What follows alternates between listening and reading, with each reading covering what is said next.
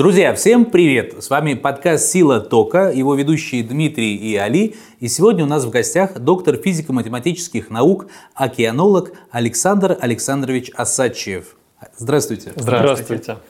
Александр, спасибо большое, что пришли к нам сегодня. И первый вопрос, который мы по традиции задаем нашим гостям. Как вы пришли в науку и в ту сферу, которой вы занимаетесь? Али, Дмитрий, спасибо, что позвали. А, первый вопрос у меня есть хороший ответ на него, у меня есть интересная история, как я попал в науку, в океанологию.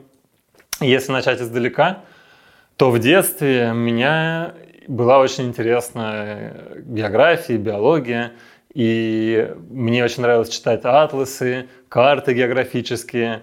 У моей бабушки дома была одна комната, обклеена картой СССР вместо обоев и мне ужасно нравилось это все рассматривать. Дома были какие-то атласы, и вот эта вот э, географическая э, эстетика мне очень нравилась. Потом я ее как-то благополучно забыл, потому что в школе география не была тем предметом, который считается важным. Школьная география была ну что-то такое, в общем, гуманитарное, простое. А при этом в школе у нас была очень хорошая учительница по биологии, и она заинтересовала. Э, я, она возила детей в заповедники на каникулах, она на какие-то биостанции нас возила.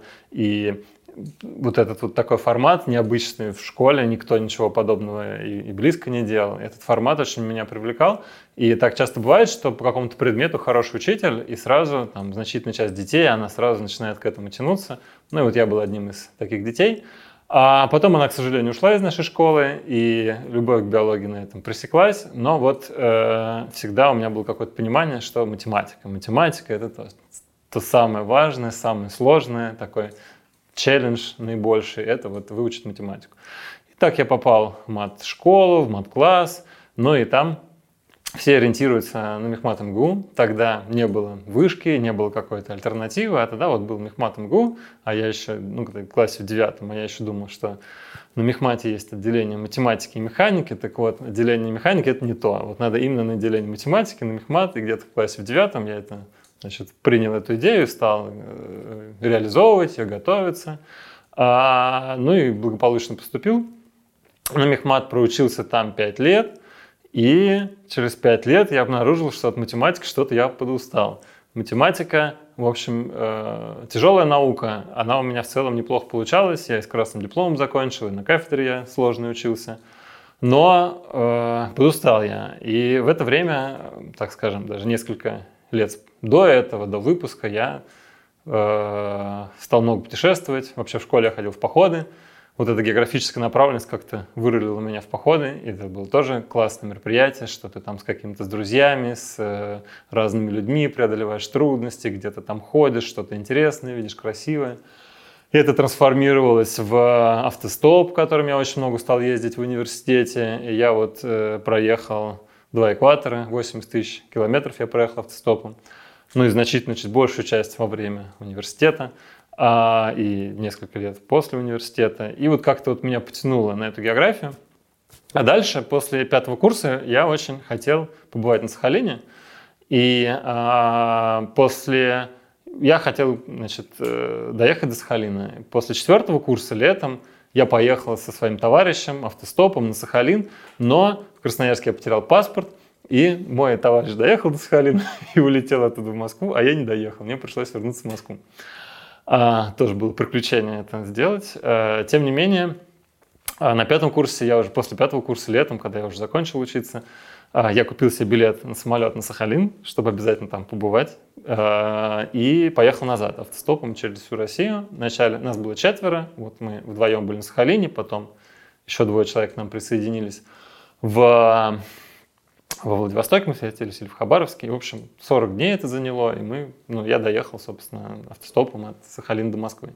И когда мы путешествовали по Сахалину, в какой-то момент мы пересекали Сахалин с восточного берега на западный, там автомобильная железная дорога вдоль восточного берега, и он населен. И мы хотели переправиться в самом узком месте Татарского пролива, это пролив Невельского, там ну, буквально 4-5 километров этот пролив.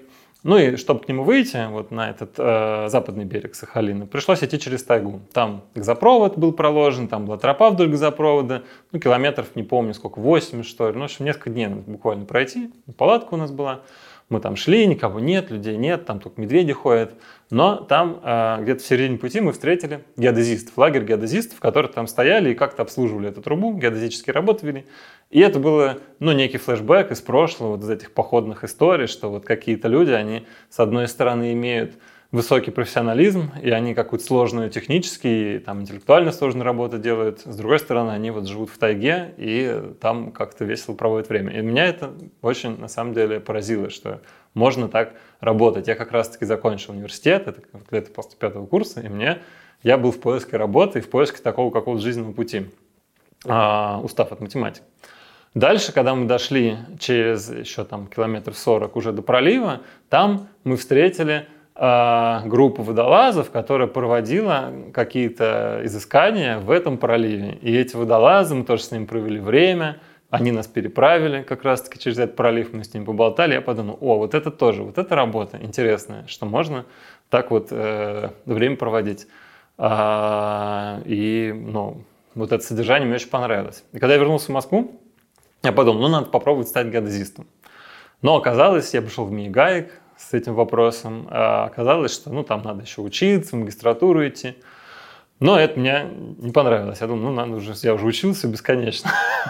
надо уже где-то и поработать. И дальше были разные какие-то истории.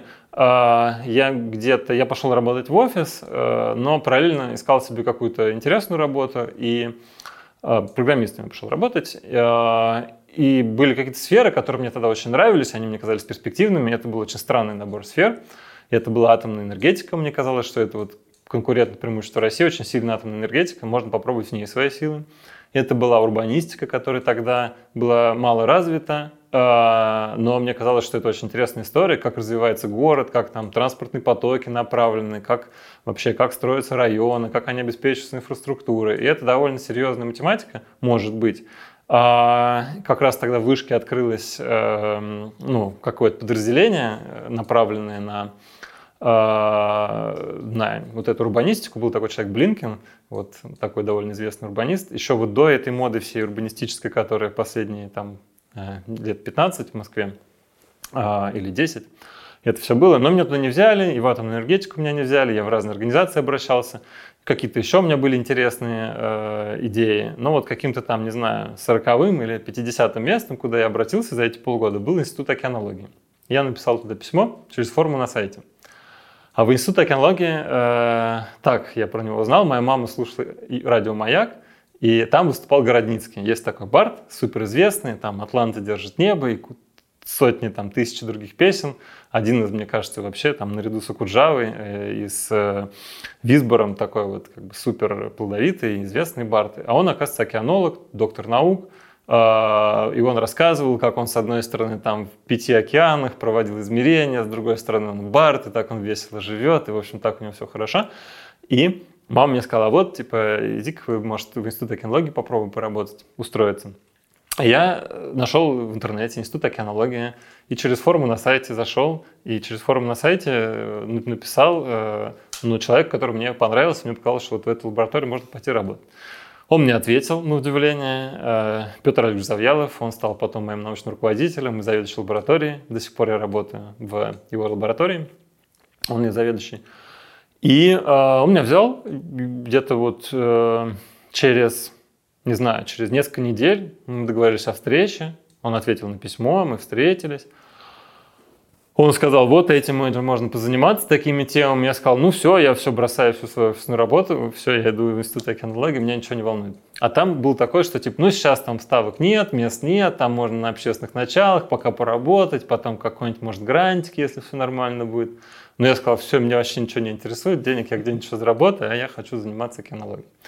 Ну и так я и попал потом и в штат, и стал сотрудником полноценным. И, в общем-то, с тех пор я этим занимаюсь. В ноябре этого года будет 15 лет, как я работаю в Институте океанологии, и, собственно, больше как бы никакой другой судьбы себе не желаю. Мне это очень нравится, на удивление. А как я выбрал, э, значит, тогда же я примерно тему выбрал, которой я занимался ну, до недавнего времени прям супер активно, это тема речные плюмы. Вот э, тогда мне научный руководитель сказал, вот есть две темы, можешь ими позаниматься. Я выбрал одну из них и занимаюсь ей до сих пор. То есть он дал вариант, и просто наугад это было, или все-таки было представление, что это? Да примерно чем... наугад. Вот а, когда ты просто ничего... лишь бы наука и ну, кайф. да, ты когда ничего не понимаешь, я сейчас, будучи с обратной стороны баррикад, сейчас у меня очень много студентов, и вот мне ко мне приходит студент, и не то, чтобы у меня есть там 50 задач, которые можно решить. У меня есть, ну, там, одна, две, максимум три, четыре задачи. И сейчас, которые вот сейчас вот им можно заняться. Потому что остальные кто-то другое делает. Остальные там оказались бесперспективные. Или какие-то задачи очень тяжелые, ее один человек не сделает это. Вот это же большая редкость, чтобы задача была, ну, достаточно такой понятной, чтобы человек в нее как бы въехал и ну, с самого начала уже начал получать какие-то результаты и какую-то пользу приносить. И я также даю своим студентам, типа, вот есть две, два вида задач, вот можете ими заниматься.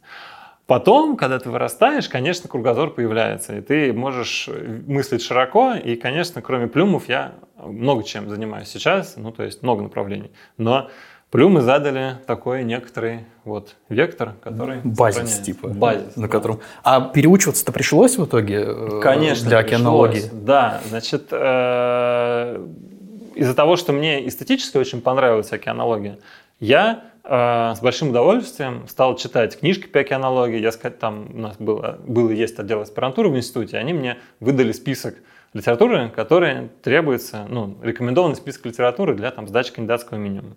Ну, там порядка было, не знаю, 30, наверное, учебников и там каких-то книг по океанологии. Но половина из них, так скажем, э, дублировалась, или там две трети дублировалась, но в целом я большую часть из них прочитал.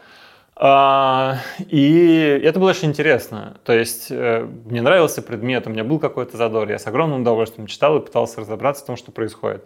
А второй тезис был то, что очень, ну, океанология гораздо проще, чем математика. И математика научила тому, что, ну, вот математике можно там страницу одну читать целый день или даже несколько дней и просто не понимать, что там написано. То есть там ты все как бы слова понимаешь, но вот этот переход ты не понимаешь. Ты думаешь, думаешь, думаешь, думаешь, там полдня думаешь, думаешь. О, ну вот все, теперь я понял, как какое-то вот озарение происходит, все сходится, ты для себя можешь объяснить этот переход. Ну то есть все разжевывается сильно меньше. И вот эта схематичная запись говорит о том, что там прочитать книжку по математике, это прям, ну это типа несколько лет может занять. А прочитать книжку по географии, ты ее как роман так читаешь, там раз, там 50 страниц, возникает какое-то затруднение, и оно быстро решается. Соответственно, а, после тяжелого мехмата география была просто вообще как подарок. Ну, то есть это всегда некоторый как бы некоторый э, спорный момент, что называть э, физикой и математикой. То есть для настоящей физики, для какой-нибудь квантовой физики, вот то, что происходит в физике моря, это, ну, это не физика. Там, для настоящей математики то, что мы там делаем, это не математика. Э, это очень прикладная история. И почему это физмат науки? Ну, потому что я занимаюсь физикой моря, да, я занимаюсь физическими процессами, я занимался моделированием, написанием там программ, то есть есть какая-то физмат-компонента есть. Но, конечно, крен в географию огромный, и я мог с таким же успехом в том же самом совете ту же самую работу защитить по географическим наукам. Но мне лично было приятнее защититься по физмат-наукам. И у нас, э, так скажем, в физическом секторе Института океанологии есть выходцы из географического факультета и вообще из географических факультетов разных вузов, и выходцы там, из физики и математики. И вот они как-то хотят сохранить преемственность свою. Вот. Я иногда скучаю по математике, честно говоря. Я скучаю по тому периоду, когда ты... Но это придает сил, когда ты вот читаешь полдня, там, пытаешься строчку прочитать, а потом ты ее понимаешь. Это прям огромный заряд бодрости продаешь, что ты разобрался. Но работать так тяжело. И в математике есть люди, у которых есть талант. Они видят э, математику хорошо, потому что математика, я объясню, что это значит, математика очень абстрактная.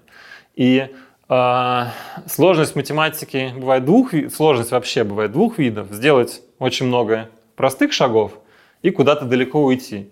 Или сделать немного шагов, но очень сложно. И вот математика почти вся состоит вот из этого. Немного шагов, но очень сложных.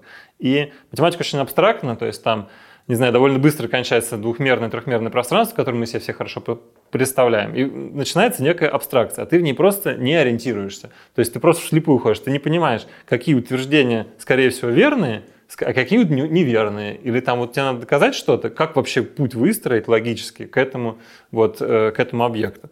Когда ты думаешь, например, про океанологию, как вода течет, но ты в целом всю жизнь смотришь, как вода течет, и ты примерно знаешь, как она течет, даже если это океан. Ну, ты примерно представляешь, как он может течь, как не может течь, что может произойти. И океанологические умозаключения, они вот это последствия из большого количества простых. А в математике нет. И если ты плохо ориентируешься, а большинство людей плохо ориентируются в этой абстракции, ну ты просто ничего не можешь сделать, у тебя просто слепой. А вот были люди, в том числе там, у меня в группе, у меня на курсе, были люди, которые каким-то образом видели, вот они, у них какая-то интуиция была математическая, вот этот талант был. И они, конечно, далеко пошли. А я в себе такого таланта не увидел, собственно, это была одна из причин, почему я мне стало, как сказать, и почему я захотел уйти. Вот. И с этой точки зрения, конечно, математики, глядя на то, что я делал в океанологии, они бы сказали, ну, простовато.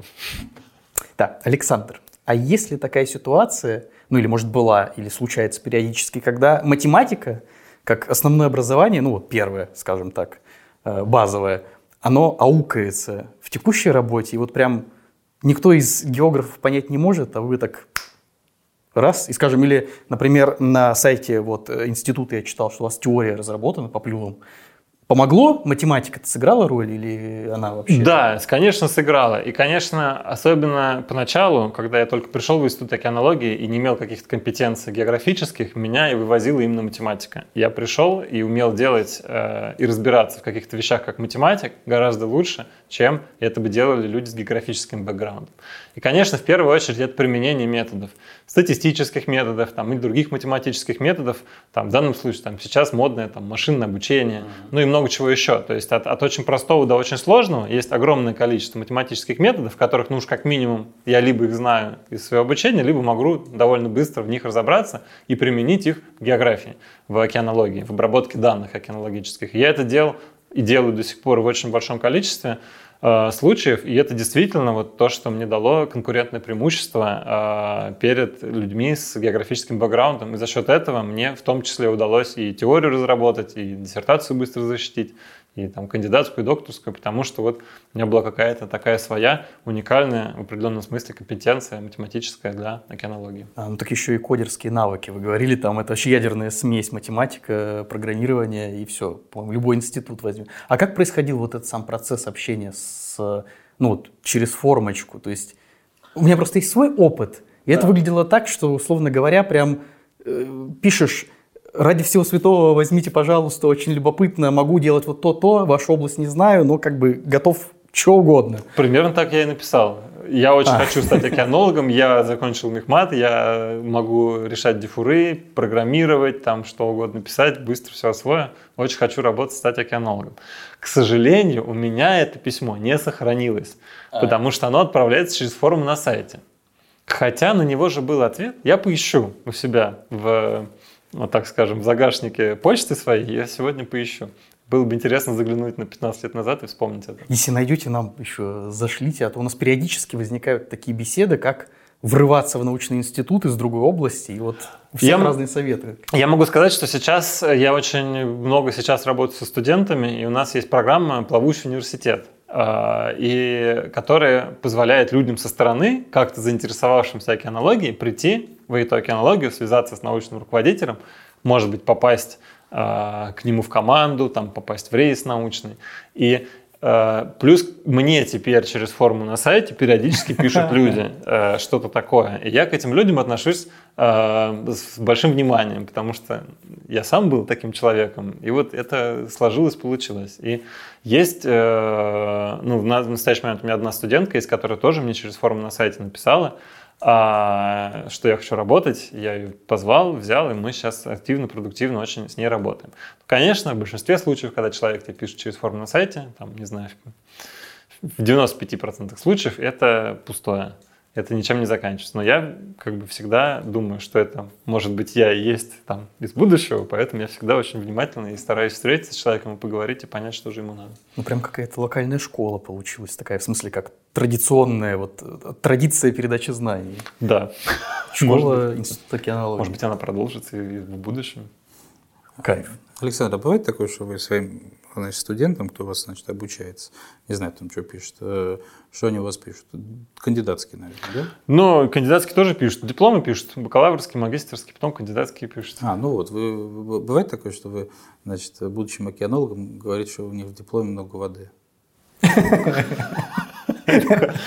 Надо взять на вооружение. Я хранил эту шутку. Да, значит, э, хорошо. Э, что еще хочу спросить уже из того, что по сути. Вот э, вы являетесь лауреатом премии президента для молодых ученых. Вот это в целом, наверное, одна из самых высоких наград для молодых ученых в стране. А за что вы ее получили? А, премию я получил, так скажем, Э, за совокупность работ э, своих по Арктике, по Северному морскому пути. Э, сейчас очень активно идет потепление в мире, и вот это глобальное потепление это не шутка, не выдумка, это реальность объективная. И есть места, где оно проявляется особенно сильно. И вот Арктика одно из таких мест. Скажем, там в среднем температура воздуха повысилась на 1 градус за 100 с лишним лет, в Арктике она повысилась на 3 градуса, там, в каких-то районах Арктики там на 5-6 градусов. Но даже не это важно, а важно отступление льда. То есть, казалось бы, у вас повысилась температура там, на 3 градуса, но в целом не то, чтобы что-то прям кардинально изменилось. А то, что вот в Арктике у вас лед отступил на 500 километров, например, это как расстояние от Москвы до Петербурга или там на 600 в каких-то местах, что уже произошло вот за последние там лет 20. Это прям приводит ну, к очень сильным изменениям. И Арктика, поэтому интересно с точки зрения того, что она быстро меняется, а ученым вообще очень приятно работать э, с каким-то объектом, который вот меняется здесь и сейчас, и ты можешь собрать про него данные первым здесь и сейчас, и что тут про него там понять, изучить, опубликовать. А второе, что из-за того, что становится теплее, их хозяйственная деятельность становится в Арктике гораздо более оправданной, гораздо более дешевой. И там ледокольная проводка стоит в 10 раз дороже, чем просто судно, когда проходит не ледокольного класса. Поэтому государственный интерес огромный направлен на Арктику, и тут как бы все сложилось, и плюмы речные, которыми я занимаюсь, они очень важную роль играют и э, в процессах арктических, потому что очень большие реки впадают в Арктику, в российскую Арктику, формируют огромные плюмы. И вот как-то все одно к другому сошлось, и э, у меня получилось, ну, так скажем, написать большое количество статей, Э, решить какие-то вопросы, э, решить, ну, получить какие-то там достижения, открыть два новых течения. И все собрав в совокупности, я подал на премию как а, сейчас я вспомню, как называлось э, название объединяющей моей работы, за исследование экологических процессов в морях Российской Арктики, важных для хозяйственного освоения Северного морского пути. То есть Конечно, эта премия ну, за всю трудовую жизнь дана, но у нее есть такая вот красивая упаковка, и, ну, и красивая, и содержательная, и соответствующая ее сути. Что, господа, раз уж мы затронули плюмы про плюмы, я прям уже не могу. Э, Александр. Вперед. Ну, я просто как бы э, почитал статьи, которые вы дали, и, соответственно, еще и погуглил и так далее, но все-таки для наших слушателей, зрителей и так далее – краткий ликбез. Можете так просто дать, что такое плюм, почему, зачем, а потом э, пощупаем. Да, пощупаем плюм. Итак, плюм. То, с чем я столкнулся, когда я пришел в Институт океанологии. И чем я занимаюсь до сих пор. А, река впадает в море, и река, она очень отличается от морской воды, речная вода. В первую очередь она отличается тем, что речная вода пресная, а морская вода соленая. И поэтому, так как в речной воде нет соли, она более легкая, чем морская вода. То есть как бы соль морскую воду утяжеляет, а речную, наоборот, отсутствие соли поднимает наверх. И когда река впадает в море, она вот как маслица по поверхности моря растекается тоненьким-тоненьким слоем. Значит, э, масштаб этой как бы, тонкости этого слоя следующий. Вот если у нас от края до края вот этого. Вот, и, и то, что растекается, называется речным плюмом. И вот если от края до края у нас речной плюм, скажем, от небольшой реки там, 10 километров или 5 километров, толщина его 1-2 метра. А если в Арктике, там огромные реки, там самые крупные плюмы мира, там от края до края может быть 1000 километров, а толщина 10 метров или 15 метров. Представляете, вот тут 1000 километров, а тут 15 метров. И вот этот тоненький слой, он так как одеялом укрывает прибрежную, там, приустевую часть океана. И этот тоненький слой, он маленький, объем его маленький, потому что вот у вас, скажем, метр, а снизу у вас там 50 или 100 метров морской воды, или там, может быть, еще больше. То есть, как бы объем несопоставимый, но при этом этот тоненький слой, он в самом важном месте находится. Вот поверхностный слой океана – это то, где океан взаимодействует с атмосферой, передается в него энергия ветра, солнечный свет поступает сверху, поверхностный слой, и там из-за того, что там есть солнечный свет, там происходит фотосинтез, и там происходит биолог, ну, биологическая продуктивность там повышенная, там живут фитопланктон, рыбы, и дальше вся биологическая цепочка. А, это место, где у нас в Арктике образуется лед и тает лед. Соответственно, то, как у нас сформировался поверхностный слой толщиной 10 метров, ну, зависит просто вот там ледовая обстановка. А, это место, где распространяются загрязнения, потому что огромный вообще поток а, загрязнений, да и даже не только загрязнения, а вообще веществ. Вот как у нас океан взаимодействует э, с сушей, как у нас происходит передача вещества с суши в океан через реки. Река, она там своего огромного водосбора, там площадью там, большое, может быть, там десятки, сотни тысяч квадратных километров, они там стекаются в одну реку. И вот это как бы огромная площадь, огромная вот эта крона дерева собирается в ножку, тоненькую узенькую, и впадает там в океан. И там формируется речной плюм. Вот этот огромный поток вещества, то, что река там размыла, собрала частички грунта там из земли, а, оно вот все выносится через узкое как бы горлышко такое в океан. Соответственно, как дальше распространяется плюм в океане, ну, от этого зависит, как распространяются все вещества, которые с, с речным стоком попали в море. И это загрязнения антропогенные человеком принесенные, это биогены, вещества, которые значит, способствуют биологической продуктивности. Это терригенная взвесь, это кусочки земли, которые где-то потом оседают и формируются новые острова, или там как-то меняется э, очертание береговой линии. Вот это все э, сконцентрировано в этих узких плюстевых зонах и в этих э, тоненьких речных плюмах. Так, а физика здесь в каком... Ну, то есть, опять же... В чем заключается физика? Да. Да. В чем сверхзадача того, что я делаю? Вот у вас падает река в море, э, и дальше вам надо понять, что с речной водой в море происходит. А именно, два процесса. Как она двигается и как она перемешивается. То есть, как она двигается как тело, в какую сторону, там, что на нее влияет. Ветер, сверху, течение снизу, сил криолиса из-за того, что там земля крутится, приливы, периодические значит, движения, а, и как она перемешивается. То есть как вода соленая вовлекается в эту речную воду, и значит, как она ну, со временем исчезает, полностью растворяется в мировом океане. А, собственно, на решение этих двух простых вопросов и э, потрачены мои усилия на протяжении почти уже 15 лет и усилий еще десятков и сотен других исследователей, начиная где-то, наверное, годов с 50-х, 60-х, когда люди э, стали как-то подробно заниматься речными плюмами. Тут плюс такой, что э, география, в отличие от математики, она конкретная, и она имеет дело с реальными географическими объектами. И все ваши умозаключения, какие-то теоретические, э, имеют смысл только тогда, когда они помогают в изучении конкретного географического объекта. И э, вот так получается, что вот конкретно речные плюмы очень разные. И э, там есть какие-то с них схожие черты, но в целом, вот какой бы ты ни взял речной плюм, вот у него все устроено по-новому и, э, так сказать, э, издалека, не придя, не померив его, непонятно, какой он, э, как он двигается, как он перемешивается, какие в нем процессы происходят. Поэтому э, это дает огромный простор для исследования, потому что, э, ну, в частности, одна из, э, одна из ключевых результатов моей докторской диссертации заключался в том, что маленькие реки принципиальным образом отличаются, ну, маленькие, плюмы, формируемые маленьким рекам, принципиальным образом отличаются от плюмов, формируемых большими реками. Совершенно вот, ну, вот разные конфигурации сил формируются в маленьких реках и в больших, в маленьких плюмах и в больших плюмах и на, там, скажем, на совершенно разный аспект надо обращать внимание, изучая одни и другие. Совершенно разные процессы происходят в одних и в других э, видах плюмов. Ну и это дало на самом деле какое-то бесконечное разнообразие. Мне очень повезло в этом плане, что я стал заниматься именно плюмами, потому что в мире есть огромное количество рек, которые впадают в море, и все они впадают немножко по-разному. Вот есть люди, которые занимаются, например, там, какими-то организмами там, в Центральной Арктике. И вот чтобы им изучать этих организмов, им надо прийти в Центральную Арктику, взять там, э, поймать эти организмы, там, взять пробу воды.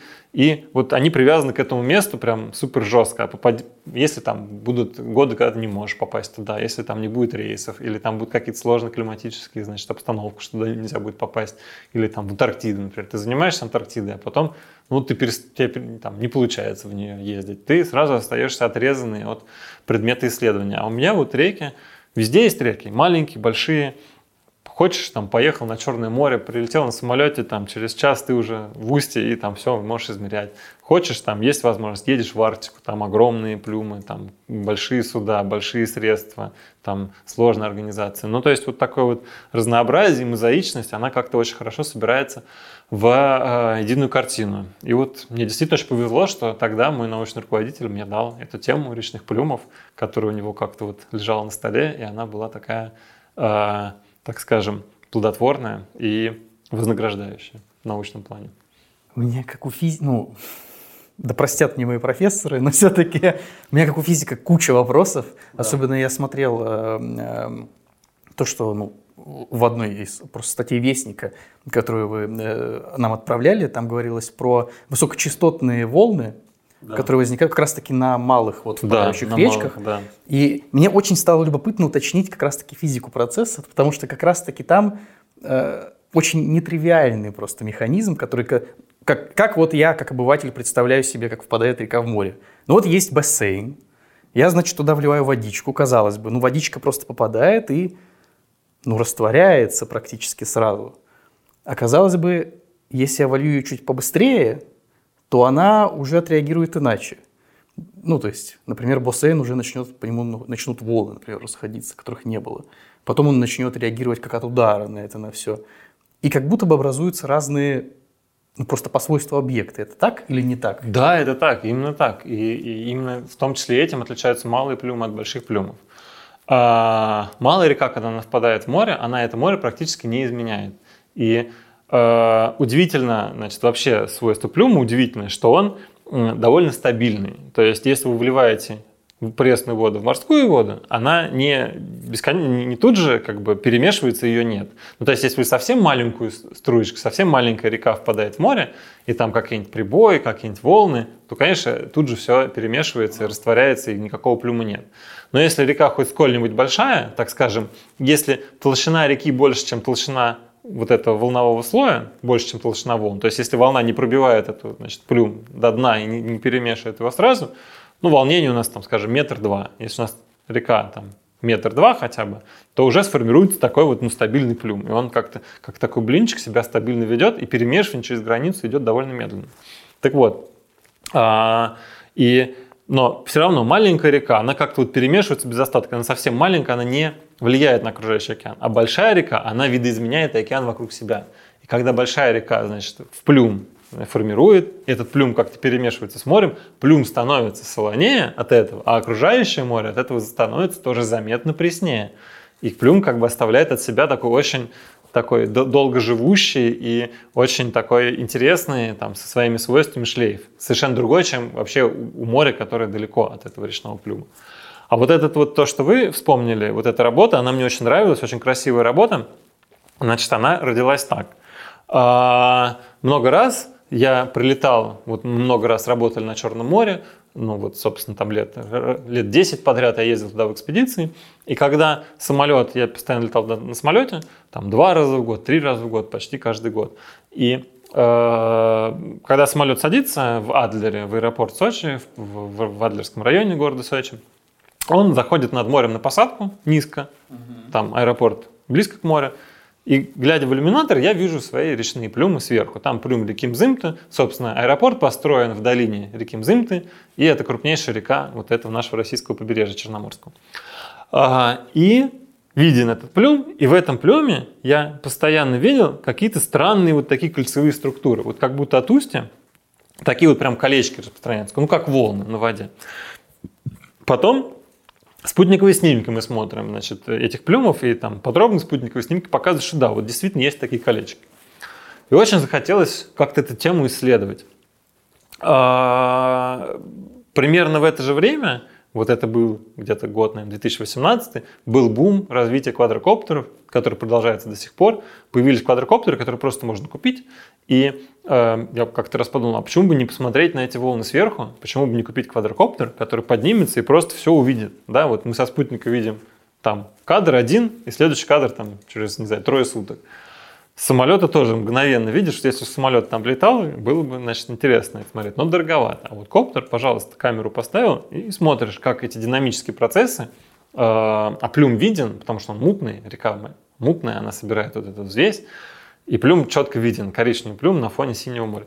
Как вот эти двигаются волны, и мы стали их снимать с квадрокоптера, там, проводить измерения под этим квадрокоптером. Он нам показывает, где нам встать, как нам позиционироваться. А еще важное добавление, что с палубы судна, с палубы катера эти кольца не видны.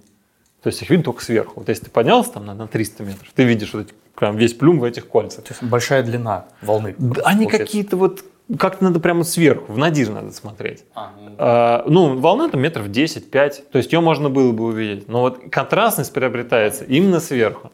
А так бы их никто не видел никогда. Их, то есть, э, если бы они были видны значит, на поверхности моря с палубы, судна, с палубы катера, да, ее бы давно бы уже все изучили, давно бы все знали, разобрались. А вот наша была сила в том, что появился новый метод, как бы квадрокоптер, и исследование его с помощью квадрокоптера. Потому что если ты просто делаешь измерения, ты не понимаешь, где ты относительно этих колец, как. А когда тебя снимают, сверху, ты видишь там в этом, ты в колечке сделать, здесь вне, здесь там, вот, как оно двигается, это кольцо, как они расширяются, разбегаются. Вот это все, когда удалось собрать, удалось получить такой вот интересный эффект, доказать, показать, что существует такой интересный эффект, что когда э, быстрая река впадает в море, вот маленькая быстрая река, она такая горная, она, значит, резко впадает в море, ну и резко начинает тормозиться море, да? И возникает такой нагон. Вот здесь она, скажем, быстро течет, а тут она уже, не знаю, тут она там метр в секунду или два метра в секунду, даже полтора, а тут она там, скажем, 20 сантиметров в секунду. Значит, ну, должна накапливаться вода, да, вот она сюда втыкается и останавливается. Куда в воде деваться? Пресной воде, которая там поступает в море, накапливается. Но ей в бок нельзя одеваться, потому что ну, вот она река, как бы она так широким фронтом растекается, в бок тоже вода есть. Вверх ей накапливается, мешает сила тяжести, а вниз ей мешает накапливаться сила Архимеда. Но сила Архимеда гораздо меньше, чем сила тяжести, поэтому она вверх накапливается немножко, а вниз она накапливается очень сильно. И вот как бы река резко впадает в море, резко тормозится, снизу накапливается такой мешок, потом он становится слишком большой и соскакивает. Но он же всплывать должен, как бы это пресная вода, она легкая. Значит, она соскакивает, накапливается следующий такой мешок он опять соскакивает дальше. И вот так вот формируются эти волны. Соскочивший вот этот мешок, он распространяется в виде волны до границ плюма. Ну, то есть как бы как зоб движется, то есть вот он наполнился и дальше да. как бы сглотнул, выкинул. Да, да, да, да. Вот у этой так. у соленой воды она прогнулась, наполнилась. Да. Здесь получился столб, и этот столб да. просто толкнул. Да, его, вот его выдавливает пресс, его соленая вода из себя выдавливает, но он накапливается, накапливается, что он быстро накапливается, река быстро впадает, но в какой-то момент она уже слишком сильно его начинает выдавливать, и он так выскакивает. А потом я стал смотреть вообще на трубу, из которой идет дым, и увидел, что это абсолютно то же самое. Если вы видели, дым идет клубами. Дым он не просто идет, но иногда просто, но вообще вот дым он идет клубами. И это фактически те же, тот же самый процесс, просто не такой явно выраженный. Вот у вас собирается дым в некую такую сферу, она становится слишком большой, то есть, то есть дыму проще собираться в сферу, значит, в какой-то ну, конгломерат. Потом конгломерат становится слишком большой, и он уже начинает как бы подниматься, у него сила Архимеда его значит, вытягивает, и следующий дым, он как бы, и он быстро улетает. Потом у вас опять накапливается какой-то клуб, да, и он быстро начинает улетать. То есть есть какой-то значит, момент срыва. Дым такой же плюм, как э, и речной плюм. Слушайте, ну прям хочется спросить, ну то есть по аналогии с дымом, если ее пытаться прикладывать, у нас в одной ситуации быстрая динамическая система, и тут как бы как будто бы понятно, ну механически, то есть у нас у воды такая структура, что она, значит, получает удар, она не сразу реагирует смещением своих вот угу. внутренних частей решетки, да. по сути, она да, да, да. локально твердая на самом да, деле да, в момент удара, поэтому как бы получается такой шарик э, почти твердый, пока он не адаптируется, по сути, как раз таки не выталкивает. А дым, он же медленно идет, там как будто бы краевой эффект. К чему я? Вопрос такой, а на медленных речках локально такие эффекты не наблюдаются? Ничего подобного нет, потому что все сглаживается. На медленно, ну, дым на самом деле гораздо быстрее. Клубы у нас формируются раз там, в секунду или в несколько секунд. А вот эти вот как бы мешки воды, они формируются раз в минуту или в полторы минуты. А, то есть он прям, прям наливает? Он наливается, он в 7 метров в высоту. От, от, от он должен быть... Как мы это вообще увидели? Мы стали мерить, и мы увидели, что у нас везде плюм там 1-2 метра, а в, а в этом месте, где формируются эти волны, он 6-7 метров. Просто невероятно. От двухметровой реки вдруг шестиметровый пресный слой сформировался. Только так мы смогли это объяснить. Коллеги, вопрос. А вот это знание, оно что нам позволяет, э, как бы, к чему еще прийти? То есть оно же как бы ступенька к чему-то другому. Вот э, понимание всех этих процессов, оно э, что еще дает? Это очень хороший вопрос. Вообще, тут как бы этого вопрос есть двойное или, или тройное дно у ответа на этот вопрос. Э, с одной стороны, когда мы делаем свою научную работу, когда мы пишем статью, мы всегда обязаны э, в аннотации, либо в выводах, либо в введении как-то связать нашу работу с, ну, такой, с реальной сферой, так скажем.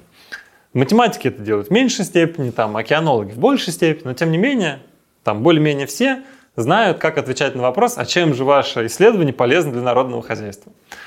А, это первый как бы, уровень ответа. Второй уровень ответа Э, ученым в целом, как правило, особенно фундаментальным ученым, как правило, абсолютно все равно, чем их исследование полезно народному хозяйству. Они его делают, потому что им нравится, потому что, и потому что они это хорошо умеют делать. Красиво. Да, потому что это красиво, они нравятся, им, и они это умеют. И все, как бы им не важно, имеет это пользу, не имеет. Это следующее дно. А третье дно ответа в том, что, в принципе, как-то человечество, оно по-разному экспериментировало, как вот ему прогресса достичь, как развиваться. И вот такая рабочая форма, наиболее такая рабочая форма, это в том, что вот наука, она как дивный сад цветет во все стороны, но какие-то вот кустики отдельные, значит, э, расцветают и дают какую-то огромную пользу, дают такие прекрасные плоды. Никто не знает, там через 10 лет расцветет кустик, через 100, через 300, через 1000. А, но тем не менее, когда у вас весь дивный сад более-менее нормально растет, ну, там он и плодоносит, и как бы это все обеспечивает, э, затраты в него вложенные. Конечно, его можно как-то подстригать, как-то направлять, культивировать, и это нужно, и вот есть какие-то там запросы здесь и сейчас, которые надо решать. Но в целом, как бы и сад тоже должен цвести. И в этом плане э, вот эта вот э, наука ради науки, э, ну, это работает. Но как бы не мы это придумали, человечество не нашло ничего лучше, как бы не нашло лучшей формы организации науки, более производительной. В этом плане мне очень нравится пример эллиптических кривых. Я вот, когда учился на мехмате, я занимался эллиптическими кривыми. А, у меня была там курсовая, диплом про эллиптические кривые. Я учился на кафедре теории чисел. А, и занимался криптографией. И э, эллиптические кривые – это то, чем э, еще баловались древние греки. Они еще ставили вот эти вопросы, э, там, как, которые до сих пор некоторые, там, может быть, нерешенные или там решенные только там, в 20 веке. И это был просто как бы абсолютно некий класс кривых со своими какими-то свойствами сложными. Просто была наука абсолютно абстрактная, никак вообще не связанная с реальной жизнью и с хозяйственной деятельностью человека. А во второй половине 20 века оказалось, что с помощью них можно шифровать. Вот эти эллиптические кривые, у них есть такие свойства, что как бы э, в одну сторону зашифровать может, да, это очень быстро, и там надо очень мало ресурсов потратить вычислительных, чтобы зашифровать. А чтобы расшифровать, как бы имея, там, условно говоря, э, там из двух элементов третий складываешь легко, а из любого первого и третьего второй невозможно получить за там, какое-то обозримое время, за обозримое количество вычислительных ресурсов. И эта теория, создаваемая просто э, из любви к искусству, там все вот эти столетия, она сразу стала супер применимой. И вот все, что мы имеем, там электронные деньги, цифровые подписи, там блокчейн, биткоин, вот это все, это все эллиптические кривые. Вот э, не развивали бы их, но мы бы не могли э, так удобно пользоваться нашими банковскими карточками. Ну, в общем, синергия сработала и выстрелила в какой-то момент, да. по сути. А эксперимент? Хитрый вопрос, да, потому что... прекрасный вопрос. Конечно. Воспроизвести плюс. Ну, конечно. Мы тут же подумали, что что надо сделать? Ну, поставить эксперимент. Мы даже начали собирать установку, чтобы эти волны увидеть и доказать, что они такие есть. Ага, но тут проблема. С плюмами очень большая проблема в том, что они тонкие, и когда вы пытаетесь это сделать в лотке, у вас формируется капиллярный эффект, который все забивает. Вот типа метр здесь там 10 метров, если вы хотите это сделать, ну, ну хоть в сколь-нибудь большом лотке, у вас капиллярные эффекты подавят всю другую динамику, и это большая проблема. А, вообще, э, надо сказать, сейчас в океанологии там численные э, натурные эксперименты, эксперименты там с вот этот физический эксперимент, он был очень развит там 50-е, 60-е, 70-е годы. Но сейчас, мне кажется, он находится в упадке, и практически никто не занимается такой экспериментальной океанологией. Это какая-то там редкость только для каких-то специальных технических задач. Сейчас все моделировать пытаются. И там компьютеры настолько развелись, что там численные эксперименты теперь там доминируют. Но надо сказать, что численный эксперимент – это тоже некоторая вещь в себе. И как-то люди оторванные очень часто в океанологии, те, которые моделируют, они никогда не ходят в море, и они, так скажем, вот им надо, чтобы модель воспроизводила действительно там циркуляцию вот в мировом океане, но при этом данных таких вот э, натурных, настоящих измерений в Мировом океане, там конкретно в этом районе, может быть очень немного, и вот они там сделали свою модель, и для них валидация, верификация этой модели по натурным данным – это такой какой-то досадный шаг, который надо скорее преодолеть, скорее сказать, да-да-да, у нас все окей работает, и дальше свою модель гонять, там как-то ее улучшать. То есть вот это какой-то разрыв происходит. И э, численное моделирование, оно, конечно, э, ну, оно обязано быть хорошо верифицированным, хорошо валидированным по натурным данным. И, ну, к сожалению, огромное количество работ, которые сейчас делается, ну, этому требованию не отвечает. И вот в частности была история с продолжение с этими там, кольцами, с этим эффектом, который мы описали. А, вышла работа у американцев, которые тоже, видимо, там, заинтересовались этим эффектом, но не могли его объяснить. Вышла работа чисто численное моделирование, которое говорит, что вот эти кольца формируются не потому, что там какой-то там, гидравлический удар, а по другой причине. И мы вот это смоделировали, показали, и вот все у нас получилось.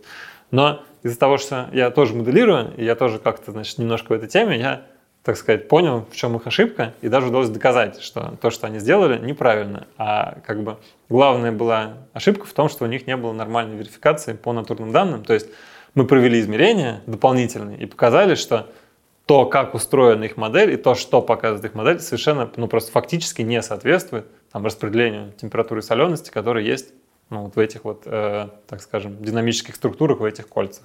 Так а что получилось? Они свою модель верифицировали не по, по своей же модели? Они, ну, типа того, они, они вот как бы они верификацию сказали, ну, как бы мы это максимально быстро сделаем, у нас особых данных нет, но нам и не надо. Уравнения сошлись и типа Типа ок. того, да, типа того. Неплохо. Ну. Александр, а как так вышло, что вот э, у вас получилось открыть два новых течения, которые, видимо, до того момента миру были неизвестны? Почему их никто не открыл раньше? Это очень правильный вопрос, и на самом деле, каждый раз, когда ты начинаешь какое-то исследование и пытаешься что-то там, изучить в океанологии, и, да и в другой любой науке, нужно понимать, за счет чего тебе получится добиться результата. Почему вот, что у тебя, э, что у тебя есть такое, чего не было у всех других людей. Потому что сейчас все же люди, там огромное количество людей занимается океанологией, занимается Арктикой.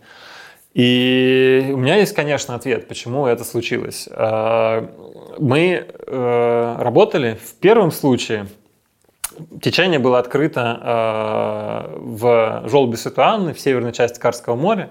И это область, которая почти всегда была покрыта льдом, почти круглый год или круглый год была покрыта льдом, вплоть до, ну скажем, последних там лет 10-15, когда оно открывается на неделю, на две, на три всего лишь открывается от льда, потому что это самая северная часть Карского моря, дальше вообще уже центральная глубокая часть Атлан... э, э, Северного Ледовитого океана.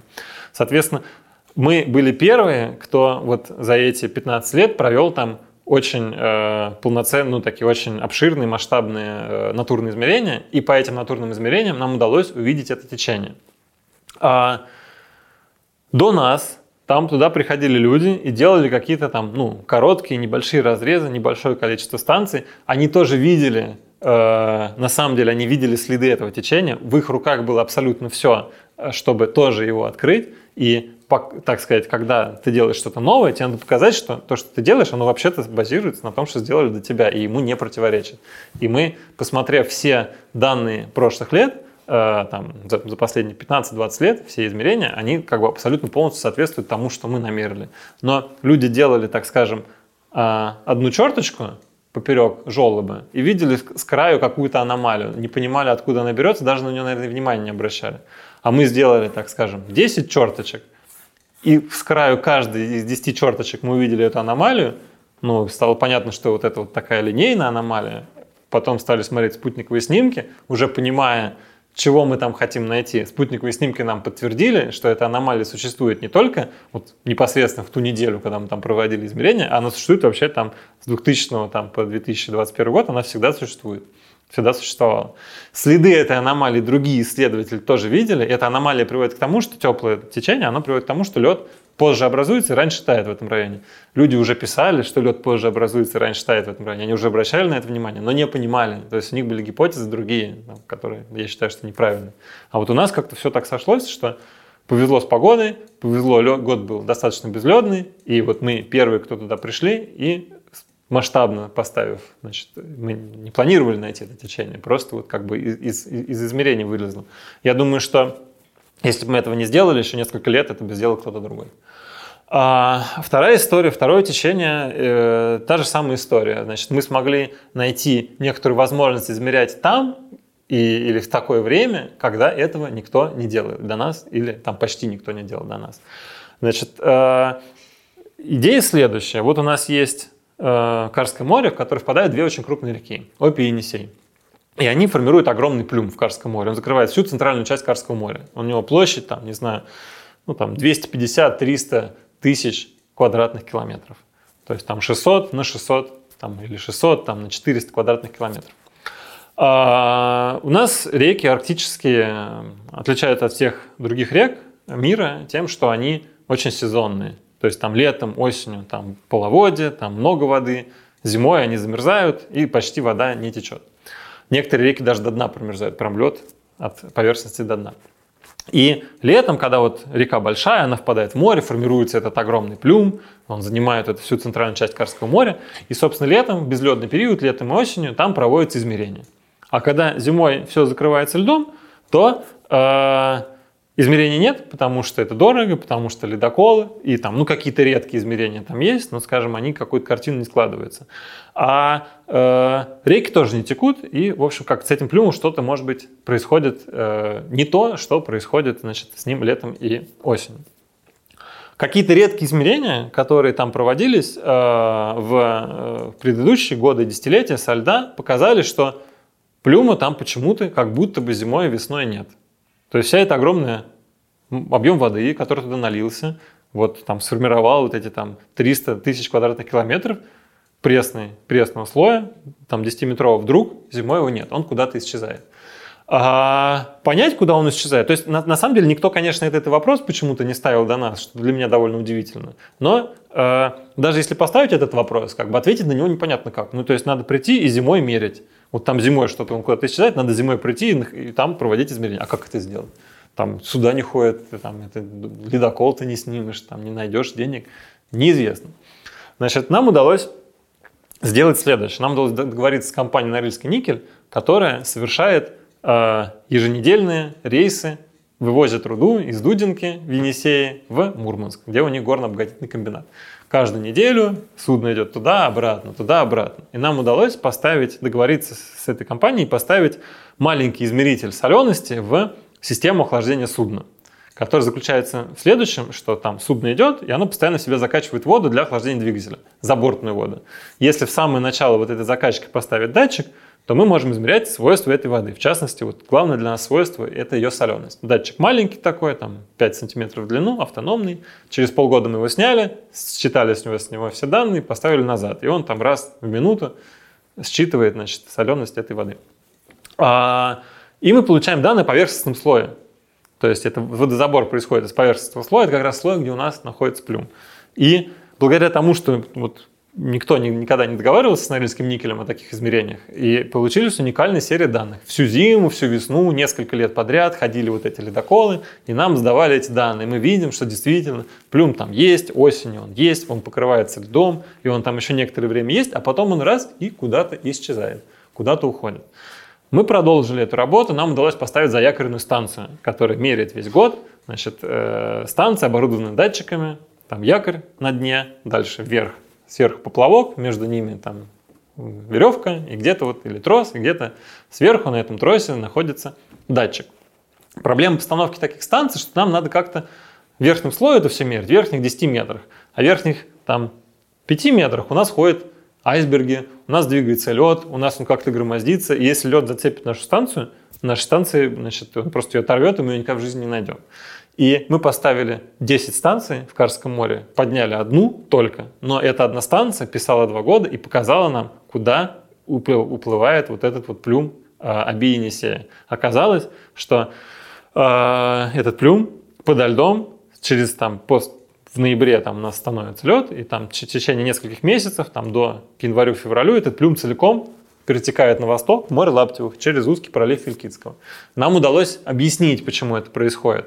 Мы нашли причину, почему вот он летом не перетекает, летом он стоит на месте, а зимой он перетекает. Там действительно меняется структура этого плюма. И опять же, это был тоже мы проводили измерения очень поздно, перед началом ледообразования, когда уже там почти там море замерзло, уже такое совершенно штормовое время, неликвидное, вот как у нас экспедиции так попадали, вот прям под самый конец сезона, мы делали измерения и думали, какой-то плюм очень странный, вот он никогда такой не был, там в августе, в сентябре, в октябре мы столько раз работали, вот он не такой, а в ноябре он почему-то меняется, и мы вот так сказать, нашли причину тоже на натурных измерениях, на реальности, на объективной реальности. Мы поняли, что происходит. То есть, если мы это смоделировали, это было бы непонятно, это на самом деле есть или нет. А когда ты вначале измеряешь, а потом объясняешь, это как бы крепкий фундамент. И так удалось, благодаря вот сочетанию очень поздних рейсов перед началом ледообразования, договоренности с Норильским никелем и несколько лет работы датчиков, и станции, которые мы все-таки выловили, там 9 станций утащила льдом, одну не все-таки не утащила,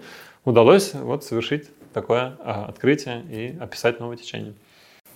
Классно, как будто бы в каждом из случаев был применен, применен свой инструмент. Это если в первом, получается, вы оказались в нужное время в нужном месте и проявили достаточное упорство, и, э, значит, которое не проявляли коллеги до вас, то во втором случае это чисто организационно какое-то просто организационное решение. Ну, понятно, что оказались тоже в нужном месте, но вот как по-разному все. Ну, еще технологично, систематично здесь прям это, подход. Это пример того дивного сада, потому что конкретно в моей маленькой области работы тот же самый цветет дивный сад. Есть огромное количество направлений, которые мы пытаемся развить. И иногда они выдают вот такой вот прекрасный плод. Но большая их часть, она просто уходит в никуда. Мы не доделываем какие-то измерения, исследования, потому что мы не знаем, как, значит, э, ну, есть какие-то вопросы, которые мы не можем решить. Вот у нас что-то у нас померилось странно, мы не знаем, почему оно померилось. Прийти туда еще раз и делать масштабные измерения мы не можем, у нас нет таких логистических возможностей. Или мы, наоборот, что-то хотим померить, и мы знаем, что если мы придем в этот район, будет неделя судовых измерений, мы точно откроем что-то классное. Но у нас никогда нет возможности туда прийти и сделать эти измерения. И вот также вот этот наш маленький микро-дивный сад иногда выдает такой прекрасный плод. Ну, вы прям вот предвосхитили, а каков примерно процент соотношения? Ну, то есть так пока что из нашей беседы выглядит, что мы сюда поехали, бац, открытие, там мимо прошли, опа, еще открытие. А вот реальность как-нибудь Нет, охладить ну, 5%. бы было. А, ну то есть 95 это все да. непонятно, да. когда-нибудь потом нету денег, и оно все копится. Да, копится. я могу сказать, что надо все доводить до ума, я стараюсь все доводить до какого-то хотя бы предварительного результата, промежуточного, а, но 95%, когда ты доводишь до промежуточного результата, в целом он, так сказать, э, в самом начале работы было совершенно понятно, что получится в конце. И мы просто как бы, ну, маленький сделали шаг вперед, совершенно очевидный. А вот в 5% случаев действительно получается все так складывается, что, ну, там, принципиально какой-то новый, важный, интересный результат, который до этого совершенно мне не ожидался. Что-то прям какой-то флешбэк с математикой, когда вот это вот озарение в какой-то момент начинает складываться, и он такой, опа, опа, и теория выстроилась. И тут как будто бы тоже. Да, да. А какая была, может быть, самая крутая коллаба? Вот, то есть, когда вот ученые из разных областей, например, экологи, которые приходят, говорят, у нас, вот у вас тут плюм, а у нас тут рыбка дохнет. Нам надо бы понять, э, что, ну или что-то в этом роде. То есть междисциплинарное какое-нибудь исследование, когда разные группы, разные подходы, прям движ. Было такое или вы изолированы в себе? Мы не изолированы. Океанологи очень много коллаборируют внутри себя, внутри разных направлений э, с биологами, с геологами, э, с химиками. И мы все находимся на одном корабле, на одном судне. Но э, история такая, что физика моря, она немножко базовая дисциплина для всех других океанологов. То есть биологи хотят там, хотят понять, что происходит с их организмами биологическими в, там, в какой-то точке Мирового океана, в первую очередь им нужна вот эта физическая подложка. А какая тут вода течет? А откуда она пришла и что с ней дальше будет? И вот зная эту физическую подложку, биологи действительно могут там какие-то свои уже умозаключения про организмы получить, ну, там, более достоверные. И это происходит сплошь и рядом. Но э, пользу от этого получают биологи, а не я. Я им рассказываю, как вот здесь что течет, они говорят, о, вот, а поэтому у нас тут такая штука есть, а этой, значит, штуки нет, а это сдохло, а это, наоборот, значит, раз, размножилось. Такого происходит очень много. А мой э, коллаб был э, очень крутой с э, квадрокоптером. Вот здесь э, недалеко от нашей студии есть Центр морских исследований МГУ, uh-huh. и по пути на нашу передачу я к ним зашел, чай попил и поболтал.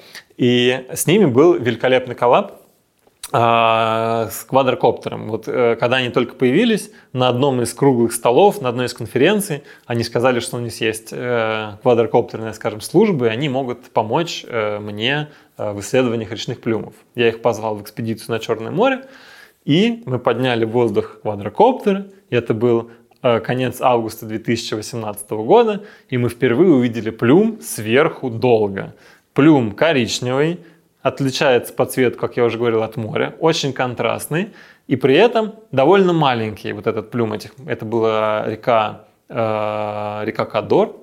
И река Кадор, ну, она, так скажем, не знаю, там километр, два, три, может быть, в ширину этот плюм. То есть ты там 100, 200, 300 метров, ну, почти целиком его видишь. И это было просто фантастика. Мы лет пять потом обрабатывали и понимали процессы, которые мы увидели за несколько дней съемки э, вот в, тот, э, в, те, в том конце августа 2018 года. То есть до этого ты смотришь с палубы, ты, ну, как бы, ты видишь, ну, какая-то коричневая вода, а здесь какая-то синяя вода и ты как бы не видишь контрастов, внутренней структуры, чего-то еще. А тут ты поднялся в воздух и видишь все сразу, и ты можешь измерения проводить именно в том месте, где что-то сейчас происходит. И это как бы связывает с тем, что ты видишь, э, как что-то двигается ну, с квадрокоптера. Это я бы сравнил с изобретением микроскопа. У тебя появилась просто возможность нормально смотреть на этот речной плюм долго, и, и, и это была великолепная коллаборация. К вопросу, к предыдущему вопросу. Я вот вел эти экспедиции на Черное море. Ну, там лет шесть я был начальником экспедиции, я пытался приглашать разных людей, чтобы с ними сложить какую-то вот, вот эту вот синергию. И я насчитал, значит, это был проект, это был, кстати, пятилетний проект РНФ, и плюс еще пару лет мы ездили до и после. А, за 7 лет я пригласил 21 разную группу с 20, э, значит, 21 направление было, которое я пытался развить. Развилось двое – а, направлений. Одни, один из которых было вот это направление с квадрокоптером, которое дало эффект ну, гораздо больше, гораздо больше, чем все затраты на там, 21 другое, на 20 других направлений.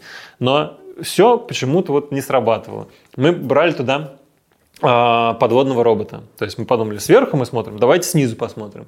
Но подводный робот, как бы в плюме темно, под плюмом темно, мы хотели увидеть снизу, как выглядит вот эта масса воды снизу. Никто же не знает, как она выглядит снизу. Представляете? Вы наливаете вот эти, этот плюм, а какой он снизу? Он там треугольничком выклинивается, или он плоский, или он в каких-то пятнах, или он там как-то кипит. Ну, хочется снизу посмотреть, но света не хватает, э, подводный робот не видит. Мы думали, а давайте запустим детскую лодочку, она будет плавать с прибором, как вот эта протока на судне Норильского никеля, нам просто весь плюм будет бесконечно мерить. Но вот эта детская лодочка захлебывалась, катер, значит, моторный на радиоуправлении, там, и ничего не получалось. Там, ну, короче, разные были. Новые приборы, там биологи, геологи, там какие-то новые подходы. Что мы только не делали. Но вот ничего не выстрелило, кроме пары случаев, которые выстрелили просто на отлично.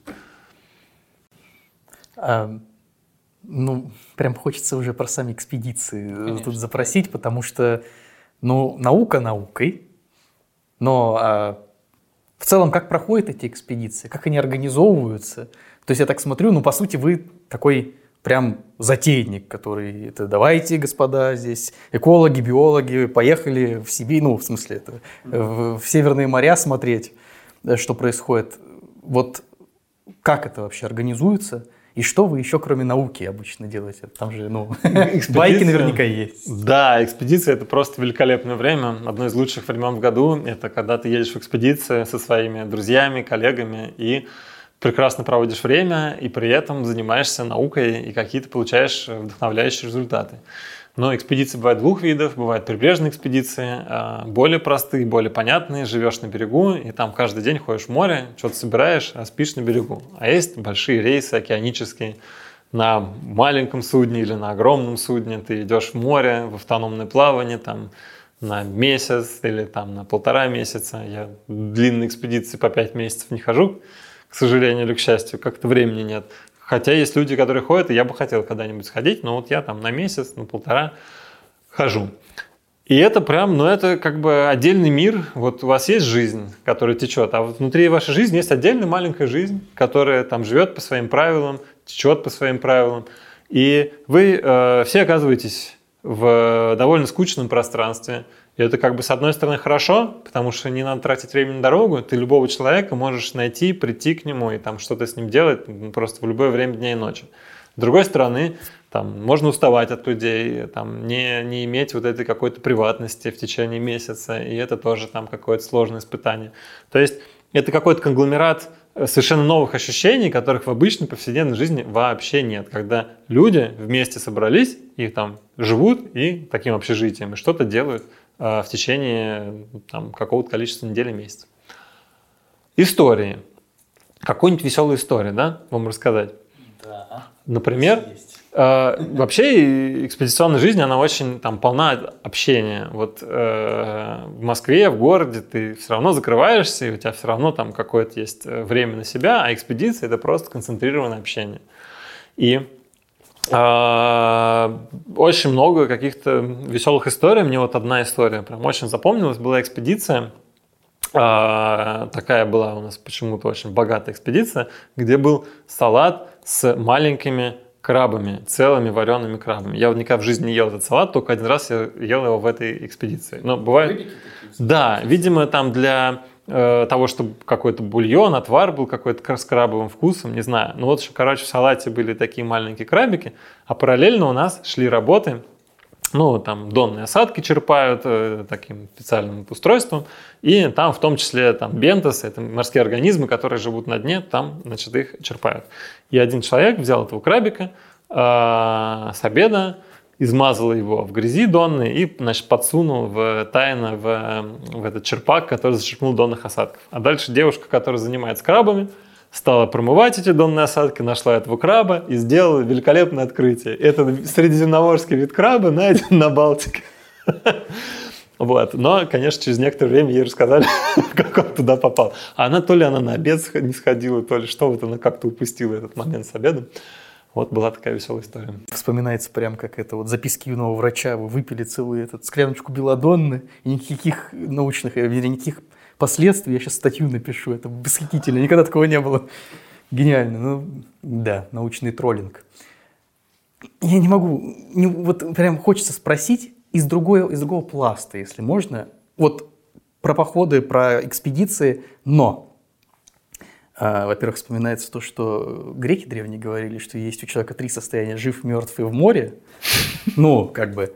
И в связи с этим вопрос. Фольклористы, когда изучают мифы и сказания, говорят, что у всяких, в том числе туристов, странников, э, у всех, кто путешествует, уходит куда-то туда, даже если они в этом не признаются, есть какой-то свой миф и какое-то еще ну, не физическое, а больше метафизическое общение с окружением.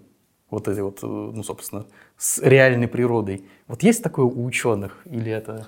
Да, у ученых такое тоже есть, конечно. И вообще моряки очень религиозные, и люди, которые работают в море, не то что религиозные, так скажем, суеверные, во-первых, а, ну, потому что море – это стихия, на суше ты можешь всегда где-то спрятаться, скрыться, а в море ты один на один с какой-то стихией, которая может внезапно прийти, шторм, ураган. Э, и, конечно, когда мы работаем в море, у нас есть какие-то там суеверия, поверья, ну, ученых, наверное, поменьше, но все равно как бы это, от этой сверхъестественной стороны нельзя отойти. Но вот у меня она выражается в том, что я, ну, я себе представляю судно как некое одушевленное существо, И когда я возвращаюсь, э, особенно вот на судах, в которых я работаю раз за разом, я как-то пытаюсь с ним поговорить.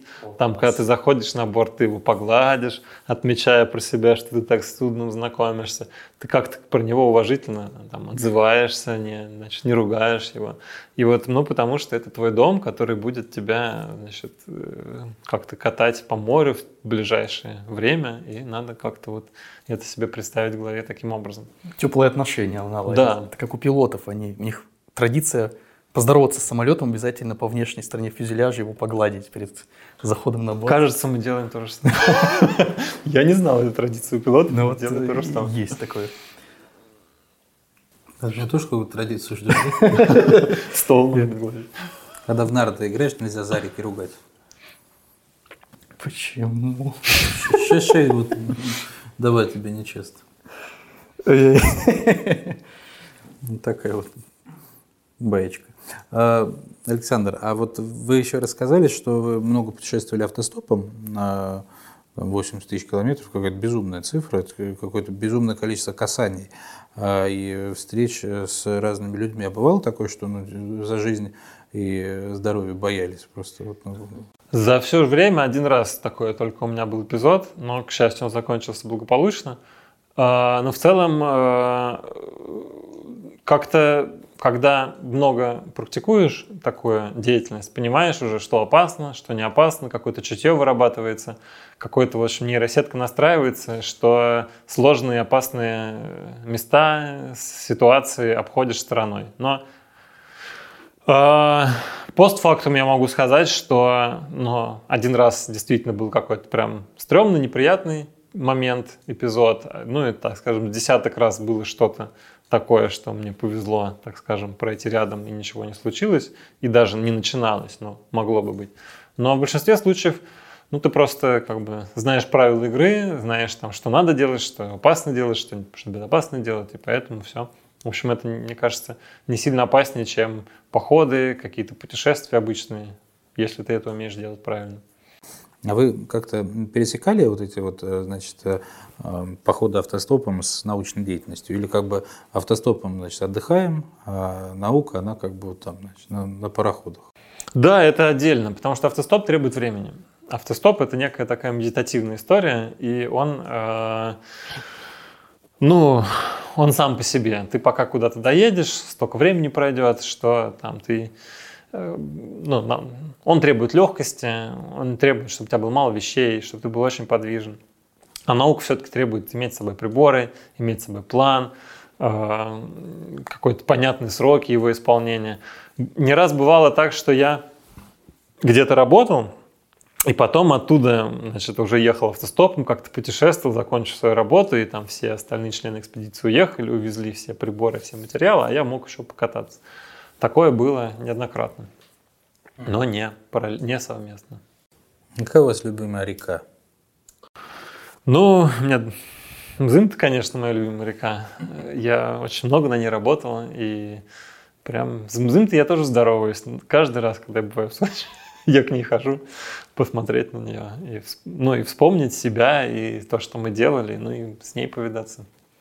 Еще, конечно, я люблю Волгу. С Волгой я тоже всегда здороваюсь. Как-то вот с Волгой я никогда, я никогда не работал на Волге, и плюм Волги я никогда не изучал, хотя он мало изучен и требует своего внимания, но вот Волга почему-то у меня тоже вызывает какие-то прям э, интересные такие чувства причастности. Я уже весь в, в мифологии, понимаешь, сижу, у меня уже все, я уже там в Волге, понимаешь, я... Был такой эпизод у меня в жизни. Мифи- ми- мифическое что-то? А, нет, не мифическое, реальное. Был э, у нас такой фонд РФФИ, он недавно прекратил свое существование. Да, было. Но вот напоследок были три гранта РФФИ, три кола, один из которых был РФФИ «Теология». И я подал заявку с группой коллег, которая называлась «Море как источник религиозного опыта». Мы написали настоящую заявку, содержательную, не похихикать, не посмеяться, а серьезно мы написали заявку, в которой было три блока. Значит, э, первый блок – это э, исторический блок, который значит, базируется на работе с источниками, что издревле э, море представлялось стихией людям, и очень огромное количество мифов, суеверий, поверий, и религиозных, там, и, и прарелигиозных, и у современных религий связаны с морем. Второй блок заключался в том, как сейчас люди в современности, которые связаны с морем, э, испытывают религиозный опыт. Э, это моряки, это научные сотрудники, которые работают в море, и это жители Крайнего Севера, русского и вообще российского, где, которым приходят из моря все, в том числе и священники приходят из моря, есть там какие-то приходы, которые значит, связаны с, э, с Большой Землей только через море. И это был формат значит, исследования, это интервью. Это предполагалось интервьюировать этих людей. А третий был, э, на мой взгляд, самый интересный э, блок работы, э, связанный с тем, что как ученые, океанологи, которые занимаются наукой, есть ли у них религиозный опыт именно в момент занятия наукой. Потому что есть в науке какие-то э, вещи, какие-то процессы, которые совершенно, ну, как будто бы непознаваемы. Значит, в случае гидрофизики это турбулентность, вот кто не бился над турбулентностью, но никто не может, как будто это божественное создание. А в случае биологии это происхождение жизни, которая тоже, естественно, произошла в море. Вот происхождение жизни это тоже какое-то вот, то ли это замысел, то ли это само так случилось. В общем, тоже, опять же, формат интервью и какой-то, ну, такой более смешанный формат, более глубоких разговоров с учеными на эту тему. Ну и там анализ литературы. Вот мы написали с э, коллегами заявку, подали, к сожалению, не поддержали. А, а может быть и к счастью, пришлось бы тогда это действительно делать. Но мы бы, я думаю, что сделали. Вот, был такой, в общем, эпизод моей жизни. Я себе прям представляю, институт океанологии выдают грант на, ну, по сути, изучение мифологии моря ее развитие. Кайф. Наука, она едина, и, и умея ей заниматься в одной области, можно переехать не только из математики. Так многогранно, да, там с какой и, страны не пощупай везде. Да, и в философию перейти, и в теологию. Ну, как будто на этом моменте хотелось бы э, перейти к той части, где мы просим нашего гостя э, поделиться своими размышлениями, если нас, допустим, смотрят какие-то начинающие исследователи, молодые ученые, что вообще надо делать, чтобы достичь успеха в науке. Или желающие сменить научную область на океанологию. Вот мне кажется, что самое важное – это чтобы вам нравилось то, что вы делаете. И в случае науки, вот я много общаюсь с учеными, точнее, много общаюсь со студентами, много общаюсь, значит, помню себя в какой-то момент. И вот для меня каким-то важнейшим драйвером и важнейшим драйвером для успешных студентов, которые остаются в науке, это любовь к науке, некоторая любовь к познанию. Вот есть огромное удовольствие от того, что ты там чего-то не знал, не мог разобраться, или там строчку математическую читал и вдруг понял, вдруг разобрался. А еще лучше узнал то, чего никто не знал до тебя. Пусть это маленький какой-то шаг вперед, но тем не менее, вот никто не знал, а ты узнал и разобрался. И это на самом деле я испытываю огромное удовлетворение, когда такое происходит. И если э, у людей вот есть эта страсть к исследованию, там, к пониманию нового, тогда они, э, мне кажется, добивают, добьются и добиваются успеха в науке. И это какая-то совершенно базовая история, чтобы вам э, нравилось познание. Дальше важно, чтобы эстетическая наука вас привлекала, потому что наука, она бывает очень разная, она бывает кабинетная, теоретическая, там кто-то смотрит микроскоп, кто-то собирает какие-то физические установки огромные, кто-то работает за компьютером, пишет код, кто-то ходит в море, там кто-то еще что-то делает. Ну, огромные широкие аспекты, кто-то там как химик там растворы там переливает или смешивает. Это, в общем, механика очень еще должна нравиться. А, это второе. А как бы третье, это просто должен быть набор обычных э, качеств делового человека, должна быть какая-то упорность, усидчивость, ответственность, целеустремленность. В общем, ну, как бы важно доводить все до конца. И в науке, мне кажется, ну, как нигде важно доводить все до конца, потому что не завершенные исследования, не опубликованные исследования, оно ну, исчезает вместе с человеком. А если вы работаете в какой-то большой команде, там, в большой, не знаю, фирме в реальной, в индустрии, в какой-то такой деятельности, там, связанной с каким-то реальным производством. Ну вот все, что вы делаете рутинное, оно как бы, ну, оно дает вклад в то, что там люди собирают и, там, какой-то там понятный продукт. А в науке очень важно творчество, очень важен поиск и очень важно доведение вот этих своих идей до конца и их публикации, потому что ну, без этого просто все исчезает. Такой вопрос. может быть, немножко с другой стороны, но абсолютно личный, если позволите. Про науку, разумеется. Вот если бы сейчас вернуться в то время, когда еще только поступать в университет и зная, какой путь предстоит, еще раз прошли бы этот путь или что-то бы все-таки поменять бы? Я бы хорошо подумал, на самом деле, еще раз, э, если бы я сейчас оказался на том месте, э, потому что тогда я пошел на мехмат совершенно вслепую. Вот у меня какая-то возникла идея, что это надо сделать в девятом классе. И я к ней шел совершенно вообще отринув вообще любые какие-то обсуждения. Вот есть одна цель, мы к ней стремимся, не видим препятствий. Сейчас я бы, конечно, очень хорошо подумал, что и как, и где учиться, и чему учиться.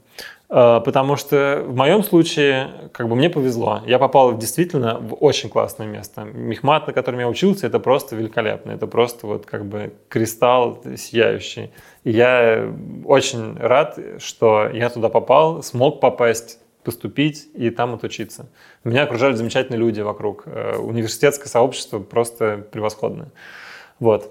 А, тем не менее, это было везение. Я мог попасть там в какое-то другое место, решив это в девятом классе. Я бы сейчас, конечно, хорошо бы подумал.